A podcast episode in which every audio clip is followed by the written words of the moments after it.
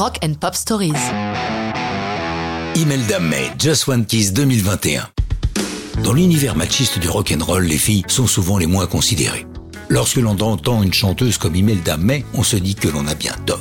Originaire de Dublin, Imelda grandit en écoutant la musique de ses parents et de ses grands frères, ce qui donne un bel éclectisme à sa culture musicale. Dès ses 9 ans, elle se branche sur le rockabilly et le blues. Adolescente, elle écoute Elmore James et Billie Holiday.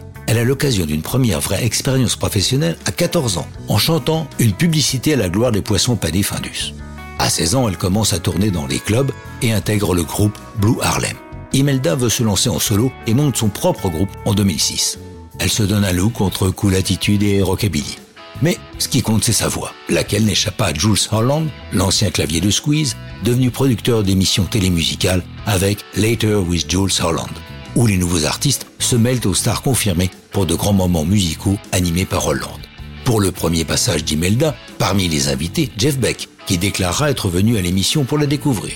Avec les albums Love Tattoo en 2008 et Mayhem en 2010, elle devient l'idole de l'Irlande, proclamée artiste féminine de l'année aux Irish Meteor Awards.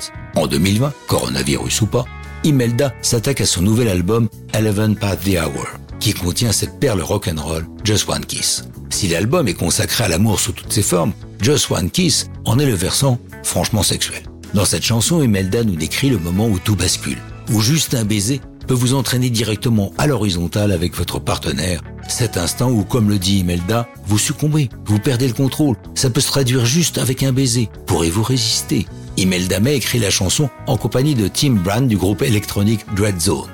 Dès l'écriture de la chanson, elle sait que ça doit être un duo. Aussitôt, elle pense à la voix de l'un de ses amis, une voix rappeuse, très rock'n'roll, celle de Noël Gallagher, qui accepte la proposition après un simple échange de SMS. Sur cette chanson, elle fait intervenir la guitare d'une autre célébrité, Ron Wood, avec qui un soir elle a partagé une scène à Dublin et qui depuis est un fan d'Imelda. Entre Ronnie et Noël, l'enregistrement est une grande partie de plaisir, c'est Imelda qui le dit elle-même.